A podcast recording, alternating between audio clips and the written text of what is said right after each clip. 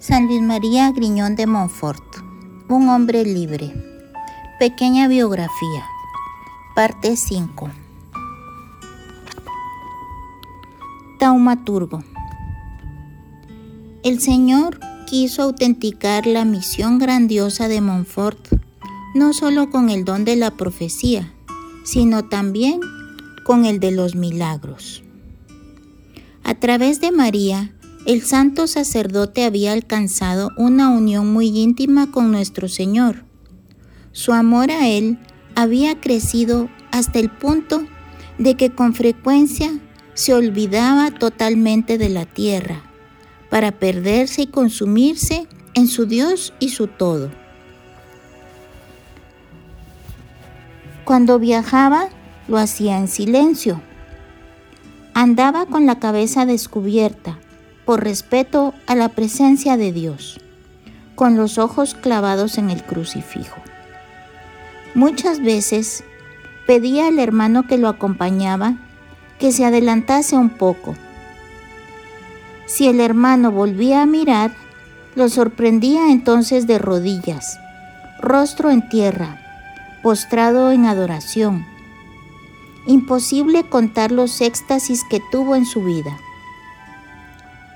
Un día celebraba la misa en el Seminario Mayor de Luzón. Después de la consagración, el monaguillo se dio cuenta de que el celebrante permanecía inmóvil, con las manos juntas. Parecía totalmente absorto en una visión celestial. En vano trató el seminarista de hacerlo volver en sí. Se hubiera dicho que el hombre de Dios había perdido su contacto con la tierra Finalmente, tirándole del borde de la casulla, interrumpió un éxtasis que duraba tres cuartos de hora. En Fontenot, una mujer se dirige a la sacristía para hablar al misionero. Sorprende a Montfort elevado del suelo, con el rostro radiante de felicidad. Al darse cuenta de la presencia de la mujer, descendió suavemente al piso y dado que el éxtasis había terminado, dijo a la visitante, Señora, qué mal tan grande me ha hecho. En Vilé se conserva aún el recuerdo de sus éxtasis. Cierto día, había almorzado en el castillo y después de la refacción fue al jardín. Dado que su ausencia se prolongaba demasiado, un criado fue a llamarlo.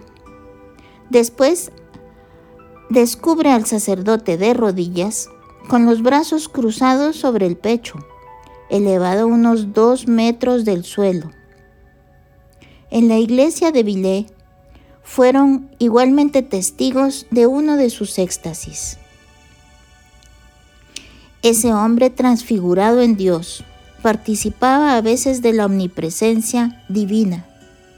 Predicaba un retiro en Saint-Brieuc. En el auditorio habían dos jóvenes que sentían fuerte aversión a la vida religiosa. Montfort les ve, las llama por su nombre, las recomienda en las oraciones de los asistentes. Muy pronto les dice, pertenecerán a Jesús y María. En efecto, Algún tiempo después entraron a la congregación de las Insulinas. Montfort predica en Bouillonnat. El asno en que cargaba su bagaje pastaba tranquilamente en un potrero de la aldea. Cierto día el animal cae al agua y está a punto de ahogarse. El hombre de Dios se encontraba en ese momento en el púlpito pero ni las paredes ni la distancia le impiden ver el peligro. Interrumpe la predicación. Dos hombres de buena voluntad, grita, mi asno se está ahogando. Bastante les costó sacar al animal a tierra firme. Aconteció hospedarse en casa de un amigo de Renz. Mucha gente iba a verlo y esas visitas ocasionaban ciertos gastos a quienes lo hospedaban. La dueña de casa se quejaba a su madre cuando de repente se acerca el misionero. En tono jovial quiere informarse del tema de conversación. La joven señora trata de responder evasivamente. Padre, ¿hay algo malo en que una hija converse con su madre? No, replica San Luis. Lo malo es el espíritu de ambición que inspiraba la conversación. El cuarto de los hermanos que le acompañaba se encontraba en otra ala de la casa. Cierta noche, aquel hermano se permitió contar a una empleada muchos pormenores de la vida del sacerdote. Al día siguiente, Montfort le rehusó la comunión y le dijo, Anoche faltó a la regla que ordenaba recogerse a las nueve y habló indiscretamente de mí con la empleada de la casa. Si este hombre extraordinario oye a distancia, sabe también hacerse oír a distancia. Tenía que predicar en Santa Man sobre el peligro de los bailes públicos. Como la iglesia no alcanzaba a contener a los fieles que llegaban de todas partes, Montfort lleva su auditorio a campo abierto. Viendo que se apretujaban para estar más cerca de él, a fin de no perderse ni una de sus palabras, da la siguiente orden. Quédense cada uno donde está. Dios permitirá que todos me escuchen. Y hecho, se dio el milagro. Incluso los más lejanos pudieron seguir sin dificultad las palabras del predicador. Durante los viajes apostólicos del misionero acontecen los más diversos hechos prodigiosos. En Sarletier tiene que predicar una misión. Al entrar en la aldea lo ultrajan y reciben a piedra. Se dirige a la iglesia. Se la habían cerrado. Imposible. Serenamente se dirige a la cruz levantada en el centro de la aldea. Permanece de rodillas durante algunos instantes y las puertas de la iglesia se abren por sí solas. En Rousseau predica contra los escándalos provocados por el lujo. El castellano del lugar se siente señalado y manda poner preso al misionero. Al día siguiente quiere visitarlo en la cárcel. El hombre de Dios ya no está ahí. Sin embargo, las puertas están cerradas. En ese mismo momento, el misionero se halla en el público de la iglesia parroquial, sobre el púlpito. En otro lugar, le guarda rencor un oficial. Coloca en torno a la casa del misionero una fuerte guarnición para impedirle salir. Los fieles lamentan que el padre no pueda celebrarles una misa. Cuando de repente las campanas de la iglesia repican solas y el misionero entra a la sacristía. Habían pensado que por el cuerpo de la guardia no había pasado, pero así fue. Se había hecho invisible.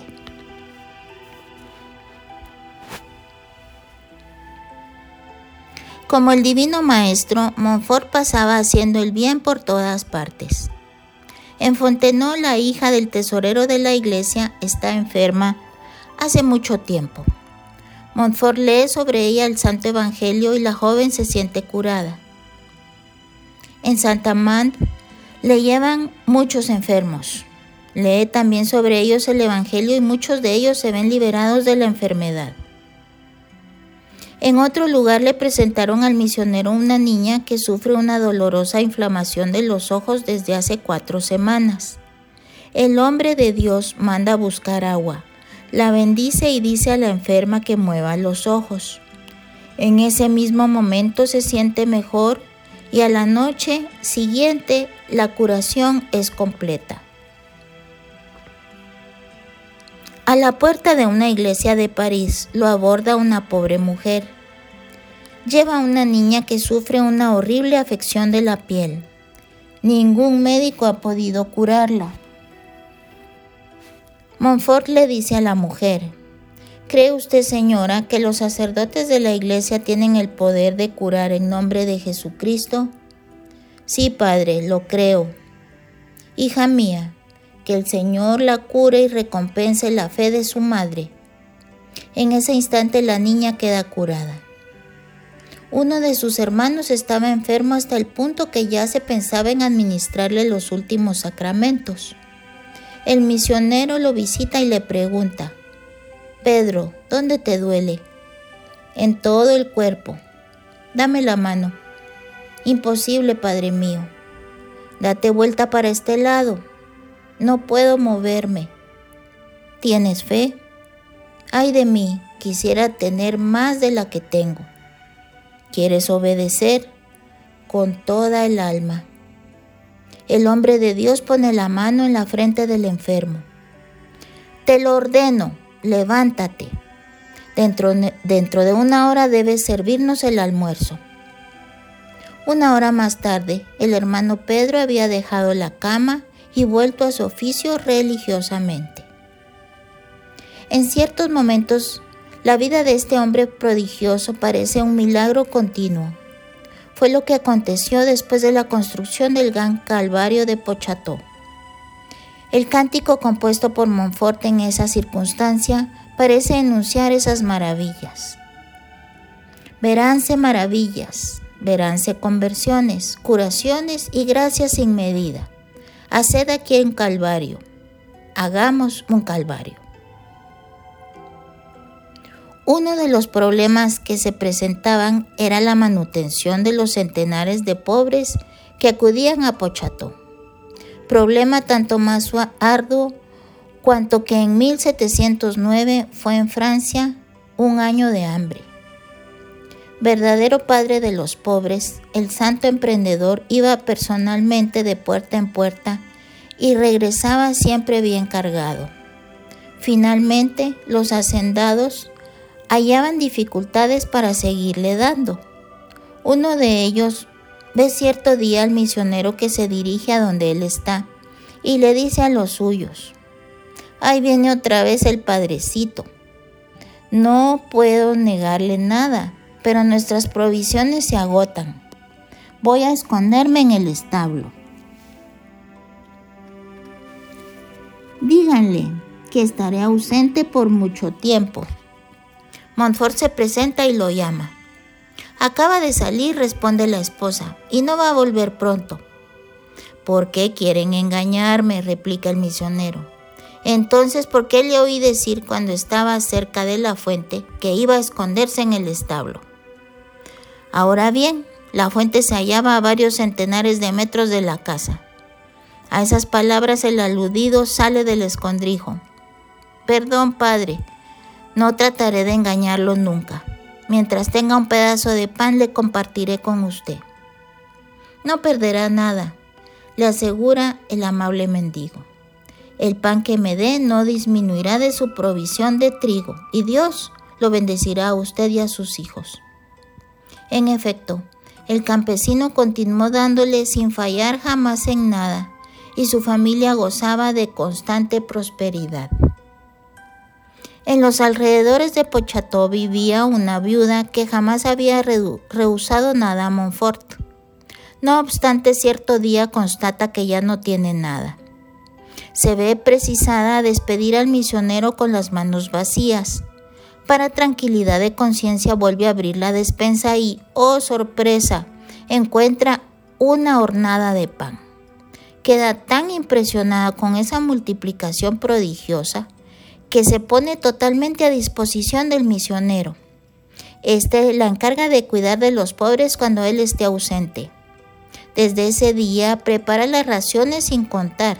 El pan que comienza a cortar no disminuye jamás pero el día en que Montfort parte definitivamente de Pocható, ella pierde su poder misterioso. Ahora en la casa de ella todo es como en las otras, dicen las vecinas. El padre de Montfort alcanza todos estos prodigios por medio de aquella que es la dispensadora de todo bien, la que se le aprecia con tanta frecuencia. Muchas veces mientras supervisaba los trabajos del Calvario, habían visto a su lado a una señora de belleza deslumbrante. Al interrogarla, interrogarlo, declaró él que era Nuestra Señora. Un día le hizo avisar a una viuda que iría a comer a su casa. La mujer preparó sopa. Al ver al misionero llegar en compañía de una señora, apresuróse a colocar un puesto más en la mesa. Habiendo entrado Montfort solo, la viuda le pregunta dónde se quedó aquella señora que lo acompañaba. Entonces usted la vio, responde el sacerdote muy admirado. Dichosa usted, permanezca siempre como es para, merecer ver a la Santísima Virgen María.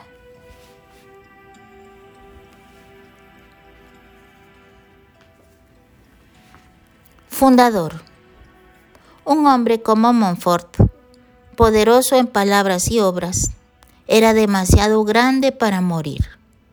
Sobrevivirá en tres congregaciones religiosas. A los seis meses de su ordenación sacerdotal, siente que la vocación de fundador está en su corazón. Ante las necesidades de la iglesia, escribe a su director espiritual. No puede menos de pedir continuamente con gemidos una pequeña y pobre compañía de sacerdotes ejemplares que desempeñen este ministerio bajo el estandarte y protección de la Santísima Virgen, que vayan de parroquia en parroquia a enseñar el catecismo a los pobres del campo. Tres años más tarde pide a su amigo Claudio Pularte Plas, futuro fundador de la Congregación del Espíritu Santo, que se una a él. El amigo rehúsa la invitación, pero promete formar en su seminario recién fundado sacerdotes que puedan unirse a él. El hombre de Dios se pone en manos de la providencia y parte para Roma. Habla con el Papa sobre sus planes y el Santo Padre le concede su bendición. A partir de ese momento se entrega en cuerpo y alma a la vida de sus misiones. Nada, sin embargo, puede hacerle olvidar su gran sueño, su congregación de sacerdotes de María. En 1713, en plena actividad apostólica, vuelve a París. Pular de Plas había muerto, pero sus sucesores renuevan la promesa hecha por el fundador. Lleno de felicidad, Montfort quiere sellar ese pacto por un recuerdo, una imagen de María, que abre ampliamente el manto bajo el cual se refugian doce sacerdotes, con las manos juntas.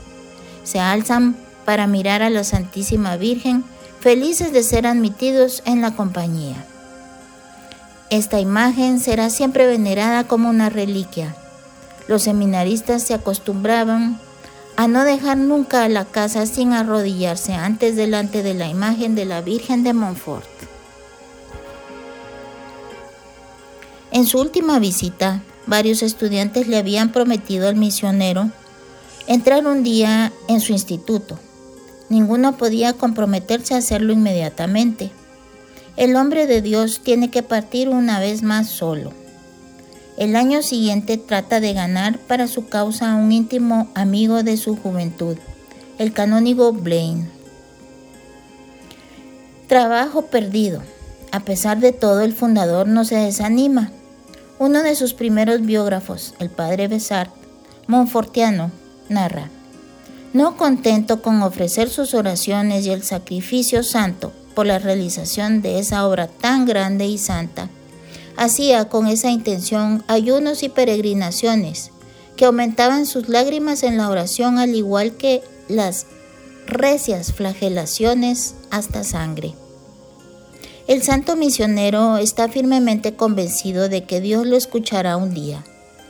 En 1713 da una prueba manifiesta de esa confianza, redactando la regla de su congregación, aunque hasta ahora ningún sacerdote se ha unido a él. La introducción a dicha regla es conocida con el nombre de súplica ardiente. El padre Faber comenta, Después de las cartas de los apóstoles, sería difícil hallar palabras tan ardientes.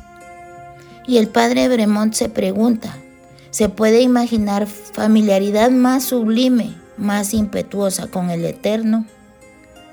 Lo que Montfort quiere es una congregación de misioneros, misioneros de María. Señor Jesús, implora, acuérdate de dar a tu madre una nueva sociedad para renovar por ella todas las cosas y para culminar por María los años de la gracia, como los comenzaste por ella. Da hijos y servidores a tu madre, que si no, me muero. Montfort quería fundar una congregación constituida no solo por sacerdotes, sino también por hermanos. Sus primeros seguidores pertenecerán a la segunda categoría. En 1705 se halla en Poitiers. Cierto día se siente impresionado por la piedad con que un hombre reza el rosario.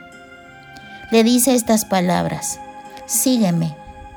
El interpelado había ido a Poitiers con la intención de entrar en los capuchinos pero ve en la palabra de Montfort la llamada del mismo Dios e inmediatamente se une al misionero. Durante 50 años el hermano Maturín seguirá a Montfort y a sus hijos y enseñará el catecismo en las misiones. Sus escrúpulos le impidieron, sin embargo, atarse a los votos sacerdotales. En 1715, solamente un año antes de su muerte, encuentra a Montfort un sacerdote para su congregación. El padre Batel estaba de camino para las misiones extranjeras. Su navío hacía escala en La Rochelle y el viajero aprovecha para ver al gran misionero. Lo encontró en el púlpito. El padre Batel observa al predicador y se encuentra bastante exagerada su reputación de gran orador. De repente Montfort se detiene y exclama, alguien aquí me está haciendo resistencia. Siento que la palabra de Dios rebota contra mí, pero ese tal no se me escapará. El padre Batel se siente fichado. Después del sermón se dirige a donde está Montfort. Lo encuentra ocupado leyendo una carta en la que un colaborador se disculpa por no poder ir a ayudarlo. Bueno, dice a su visitante, un sacerdote que falta a la palabra conmigo y Dios que me envía otro. Venga conmigo, Padre, trabajemos juntos. Imposible, replica, su interpelado. Estoy de viaje para las misiones extranjeras. Montfort lo persuade para que lo siga y durante 36 años el padre Batel predicará misiones por todas partes. El fundador encuentra algún tiempo después un segundo sacerdote para su congregación. El padre René Mulot llega a pedirle que prediquen una misión en la parroquia de su hermano en Saint Pompey. Si quiere seguirme, responde el misionero, y trabajar conmigo el resto de su vida, iré a la parroquia de su hermano. De lo contrario, jamás. El sacerdote se disculpa se haya imposibilitado, sufre de asma, de jaquecas violentas, de insomnio. Montfort le anima. Todos sus males desaparecerán cuando haya comenzado a trabajar en la salvación de las almas. Estas palabras proféticas le impresionaron. El padre Muló se asocia a Montfort, recupera la salud y predica 220 misiones hasta su muerte en 1749 en plena misión. Montfort imaginaba una congregación que haría gran bien en la iglesia. Era pues necesario orar con fervor, fervor y perseverancia para obtener esa fundación. Bajo la dirección del padre Mulot y Batel, envió en peregrinación a Nuestra Señora de Ardils, cerca de Saumur, a 33 miembros de una cofradía fundada por él mismo bajo el nombre de penitentes blancos. Dióles un reglamento pormenorizado. Queda uno estupefacto, escribe un biógrafo del santo, ante el esfuerzo pedido durante toda una semana a 33 hombres que no eran monjes. El misionero les indica ante todo el objetivo del viaje. En primer lugar, no tendrán en esta peregrinación otra finalidad que alcanzar de Dios por intercesión de la Santísima Virgen, buenos misioneros que sigan las huellas de los apóstoles gracias al abandono total a la providencia y a la práctica de todas las virtudes, bajo la protección de la Santísima Virgen. Alcanzar el don de la sabiduría. Les predice, les prescribe el ayuno cotidiano, la oración en común, la meditación y los cánticos durante el viaje. Estas instrucciones fueron seguidas al pie de la letra, siempre a pie, a menudo con la cabeza descubierta. Hacíamos cuenta, el padre Mulot, siete leguas por día. El pueblo acudía multitudinariamente y lloraba al ver semejante espectáculo. De hecho, era, como Montfort había predicho, un espectáculo digno de Dios, de los ángeles y de los hombres. Pocos meses después el apóstol está en su lecho de muerte. Su congregación se compone de cuatro hermanos comprometidos por votos. Los dos sacerdotes llamados a continuar su obra nunca habían orado por ella como entonces.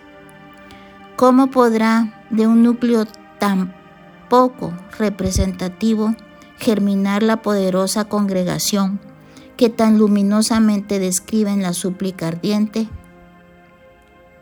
el fundador no duda. Estrecha en la suya la mano del padre Mulot y le dice, prosigue mi obra. El padre objeta su falta de fuerzas y su inexperiencia. Ten confianza, hijo mío, ten confianza, le repite el moribundo. Yo oraré por ti. Estas palabras electrizan al padre Mulot nombrado primer sucesor de Montfort en 1722. Hace tanto bien a la joven congregación que fue llamado con razón el segundo fundador. Montfort tenía dos grandes devociones. Si llamaba a su congregación de varones Compañía de María, lo hacía por devoción a Nuestra Señora. Los montfortianos tienen que continuar la gran misión del fundador y extender el reino de María por toda la tierra para extender hacia el de Jesucristo. Porque María es el camino para ir a Jesús, a quien el santo gustaba de contemplar como la sabiduría eterna. Montfort es el autor de un libro intitulado El amor de la sabiduría eterna, una manifestación de esta devoción, homenaje vivo a la sabiduría, se da su congregación de mujeres a quienes dio el nombre de hijas de la sabiduría. En el espíritu del fundador, los miembros de esta congregación deben convertirse en imágenes vivientes de Jesús, sabiduría eterna y encarnada. Deberán pisotear la sabiduría del mundo y seguir en todo la verdadera sabiduría, la del Evangelio, que se manifiesta en una vida oculta y mortificada. Montfort no era solo un gran apóstol de María, era también el padre de los pobres y los humildes encarga a sus hijos que prosigan su apostolado mariano. A sus hijas les confiere el cuidado de los pobres, de los enfermos y de los niños. El cuidado de los enfermos y la enseñanza constituirá el fin específico de las hijas de la sabiduría. El fundador encontró a, la futura cofundadora, María Luisa Trichet, en Poitiers en el año 1701. María Luisa, de 17 años de edad, hija del procurador de la ciudad, va a confesarse con el misionero. ¿Quién te envió a mí? le pregunta el confesor. Mi hermana, responde ella cándidamente. Te engañas, hija mía, no fue tu hermana, replica el hombre de Dios, sino Nuestra Señora. Cuando la madre de la joven sabe que María Luisa se confiesa con el misionero, no oculta su desilusión te volverás loca como él. Efectivamente, María Luisa debía contraer la locura de su confesor, la locura de la cruz, que a los ojos de Dios es sabiduría suprema. Cierto día María Luisa pregunta a su director, Padre, ¿a dónde va a llevarme la voluntad de Dios? Vete a vivir en el hospital, fue la respuesta. Y la joven dejó su casa aristocrática para llevar su vida reclusa en su propia ciudad, en medio de las miserias físicas y morales del hospital de Poitiers. Un mes más tarde el fundador la reviste de un nuevo hábito religioso, hecho de tela color ceniza, oscura y burda.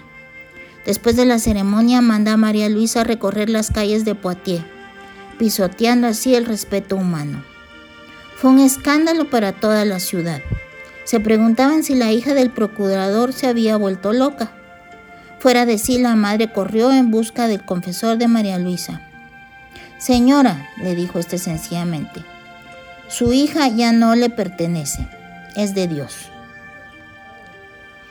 Dos años después el capellán fue definitivamente despedido del hospital y pronto le prohibieron permanecer en la diócesis.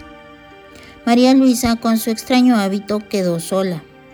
Atendía a los pobres con la dedicación y amor que le había aprendido a su padre espiritual.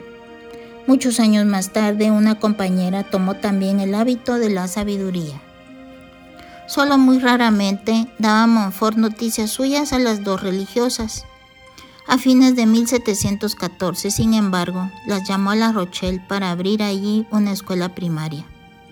Es verdad que hacen mucho bien en su tierra, les escribía el santo, pero lo harán mucho mayor en otros lugares. Sé que tendrán dificultades para vencer, pero es preciso que una iniciativa que dé tanta gloria a Dios y es tan provechosa para el prójimo esté sembrada de espinas y cruces. Y si no arriesgamos algo por Dios, nada grande se hará por Él. En 1715 las dos hermanas se establecen en La Rochelle donde Montfort va a visitarlas. Estoy encantado, queridas hijas mías, les dice, de verlas revestidas con ese santo hábito de la sabiduría. Nombra a María Luisa superiora de la congregación. Por coincidencia, se ofrece a la vista del espectáculo de una gallina con sus polluelos. Mostrándola con el dedo, dice a la joven superiora, Mira, hija mía, Así debes hacer y comportarte con todas las hijas cuya madre serás de hoy en adelante. En una segunda visita, unos meses más tarde, Montfort entrega a María Luisa la regla que contiene cómo deben comportarse. Después de haberla leído, el rector del Colegio de los Jesuitas en La Rochelle testifica, quien observe esta regla será un ángel. Un poco más tarde, insiste a una postulante que no demore en unirse a sus hijas. La gracia del Espíritu Santo no admite demoras. Cuando Dios ordena algo a sus criaturas, habla suavemente y no quiere forzar su voluntad. Pero cuando más se demora uno en hacer lo que Él pide tan delicadamente, tanto más rara se hará su llamada. No digas, obedeceré a Dios después de la vendimia sería injuriar a este gran señor. E introduce en la carta una nota para el padre del apostulante. Maestro Regnier, le saludo en Jesucristo y le pido que no se le oponga a la voluntad de Dios sobre su hija que Él ha colocado como depósito entre sus manos. Él se la entregó para que se la conservara hasta el día de hoy en la inocencia bautismal, como usted lo ha hecho pero no puede apropiársela. Es un bien de Dios. Es un bien ajeno que usted no pueda robársele impunemente. Si se la ofrece en sacrificio, a ejemplo de aquellos padres y madres que como cuenta la historia han sacrificado generosamente a Dios sus hijos e hijas, cuántas bendiciones veo prontas ya a descender sobre su persona y cuántas le pertenecerán. Aquella postulante tomó hábito un mes más tarde, junto con una, su cuarta compañera. Grandes fueron las dificultades con las que la pequeña congregación tuvo que luchar en los comienzos. La primera casa en La Rochelle era extremadamente pequeña y amenazaba la ruina. La superiora escribe al fundador al respecto. Él responde algunos días antes de su muerte. Adoro el proceder justo y amoroso de la divina sabiduría sobre su pequeño rebaño, albergado estrechamente entre los hombres para ser instalado y escondido a sus anchas en el corazón divino, atravesado por la lanza con esta finalidad. Si eres realmente discípula de la sabiduría y elegida entre mil, qué dulces te parecerán los desamparos, los desprecios, la pobreza y tu pretendida cautividad porque con todos esos tesoros compras la sabiduría, la libertad, la divinidad del corazón de Jesús crucificado. Las llevo conmigo a todas partes hasta el altar. No las olvidaré nunca, con tal que amen mi querida cruz, en la que les estoy unido. Era el testamento que Montfort legaba a sus hijas, el testamento de un santo. ¿Cómo muere un santo? Cuando los 33 peregrinos regresaban del viaje de penitencia de Saumur, el propio Montfort va a su santuario preferido, a los pies de Nuestra Señora de las Ardilles. La finalidad de su peregrinación era la misma que la de los penitentes, obtener misioneros para la compañía de María.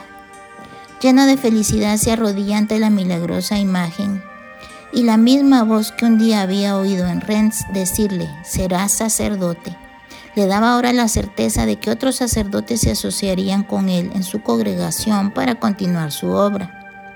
Con el corazón lleno de agradecimiento, el apóstol de María deja el santuario para dirigirse a San Lorenzo del Cebre.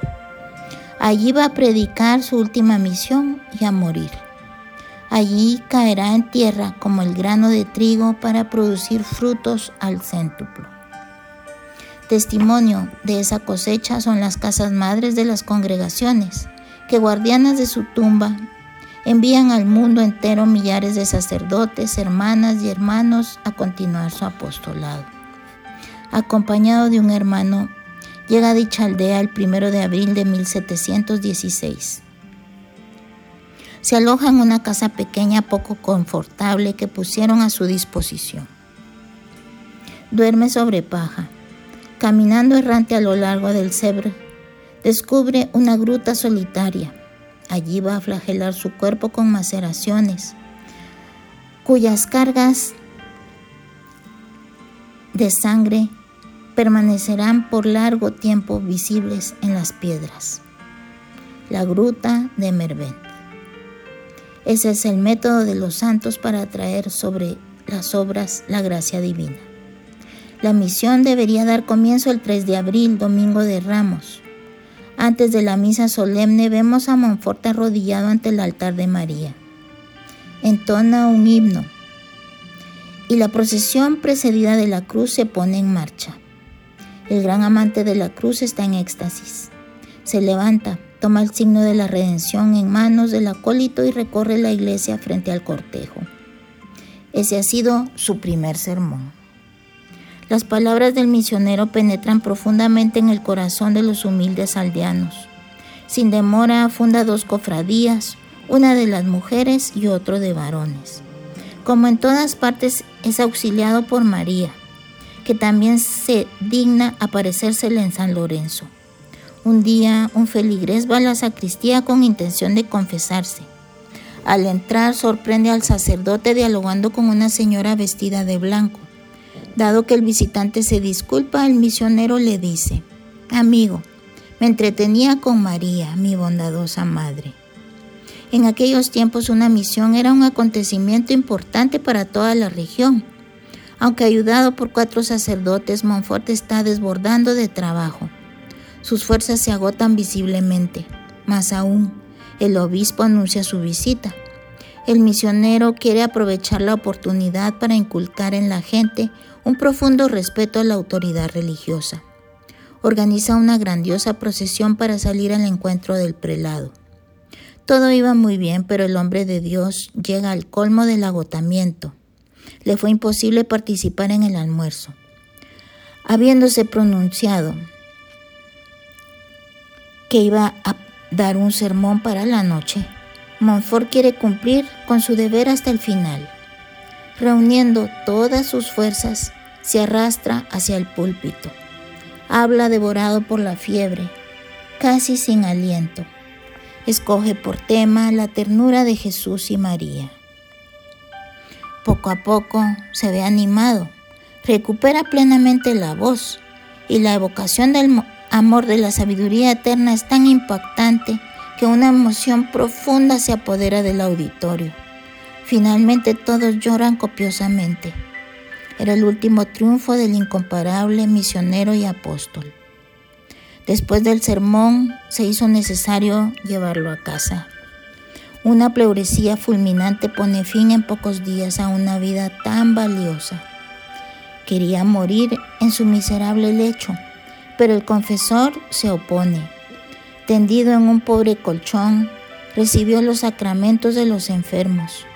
Según su primer biógrafo, lo recibió con tales sentimientos de piedad como se podía esperar de un sacerdote que había vivido con la pureza de un ángel y trabajado con el celo de un apóstol. Dictó su testamento, su cuerpo sería sepultado en el cementerio y su corazón bajo el altar de la Virgen. El 28 de abril, casi a las 4 de la tarde, se aproximaba rápidamente su fin. Cuando la gente supo la triste noticia, se movilizó hacia el cuarto del moribundo.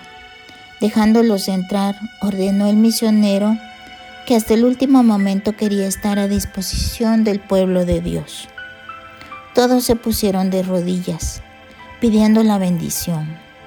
Pero él, que siempre se había llamado el peor de los pecadores, no se sentía digno de bendecir a la multitud. Habiendo propuesto el padre Mulot que los bendijera con el crucifijo, el moribundo trazó enseguida una cruz sobre los visitantes. En tres ocasiones se llenó el apartamento y tres veces se repitió la conmovedora ceremonia. Montfort sigue siendo misionero hasta el final. Considera deber suyo hablar por última vez a esta gente querida y entona con voz casi apagada uno de sus cánticos. Vamos amigos, vamos al paraíso. Por más que aquí ganemos, el cielo vale más. Habiendo sido lucha sin cuartel la vida de este soldado de Cristo, luchando va a morir. Por un momento permanece inmóvil, luego exclama de repente, en vano me atacas, estoy entre Jesús y María. Estoy al final de mi carrera, se acabó, ya no pecaré más. Besa una vez más el crucifijo y la imagencita de Nuestra Señora, y se marcha al cielo a recibir de Jesús y de su madre la recompensa de sus trabajos y sufrimientos. Tenía apenas 43 años. Su muerte causó una verdadera consternación en San Lorenzo y sus alrededores. Ha muerto pues el Santo Padre de Montfort, se decían unos a otros, rechazando el golpe que acababan de recibir. El entierro tuvo lugar al día siguiente. Todos los sacerdotes de los alrededores se sintieron en el deber de acompañar al difunto en las honras fúnebres. Se calcula aproximadamente que 10.000 es el número de fieles presentes en los funerales. Cuando pensamos que en la Bandé las aldeas eran muy distantes unas de otras y los medios de comunicación muy primitivos, esa afluencia impresionante es prueba de la tangible huella indeleble que el misionero había dejado en los lugares. Su memoria fue honrada no solo en San Lorenzo, sino también en La Rochelle, en la iglesia de los padres jesuitas donde se tuvo una oración fúnebre. Se escribieron cánticos en honra del gran misionero y se, difundieron por todas partes. Otros se dedicaban a escribir su biografía, era tan grande la veneración por Montfort que el jefe de la diócesis se vio obligado a intervenir para impedir que le rindieran al siervo de Dios honores que la iglesia reservaba solo a los santos. Con la autorización del obispo fue exhumado los restos mortales un año más tarde, el 12 de noviembre de 1717. Tan pronto tocaron el ataúd, se esparció por la iglesia un suave olor. El cuerpo del santo sacerdote estaba aún intacto, tanto que el diácono reconoció fácilmente los rasgos del misionero. Montfort fue colocado entonces en un mausoleo elevado más alto que el suelo. La tempestad de la Revolución Francesa devastó todo lo más sagrado que tenía la bandera, pero la tumba del apóstol no fue profanada.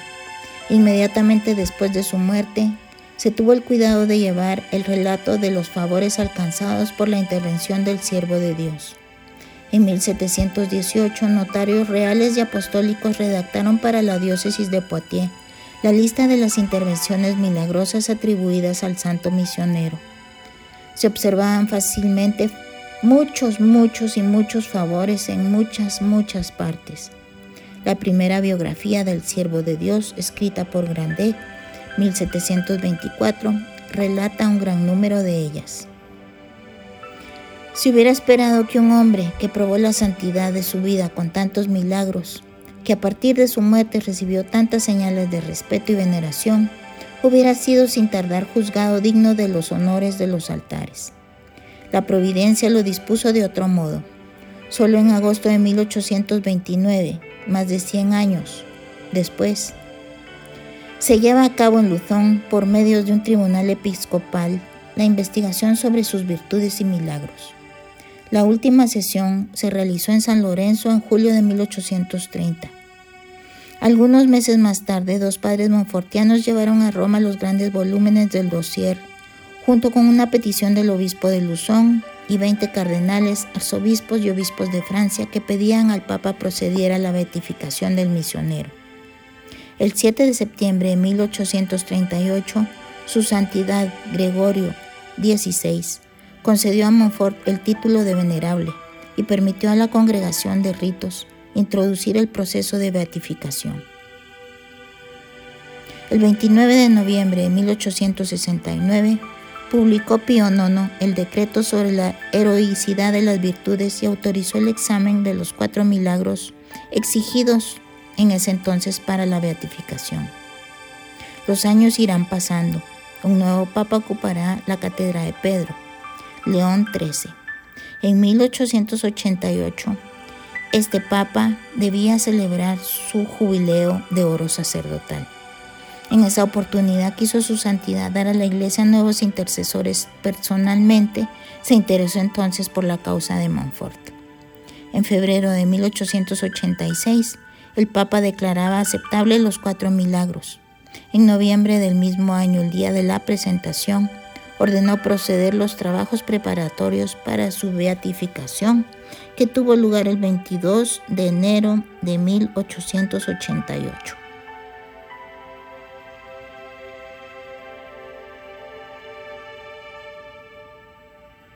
La canonización de Montfort no podía declararse antes de que llegara el siglo de María, anunciado y preparado por él se comenzó el proceso de canonización en 1928. En 1942 fueron reconocidos los milagros. El decreto aprobatorio fue emitido en 1945 y el Papa Pío XII lo canonizó el 20 de julio de 1947. Estamos celebrando entonces ya a San Luis María Griñón de Montfort en todos los altares de la tierra.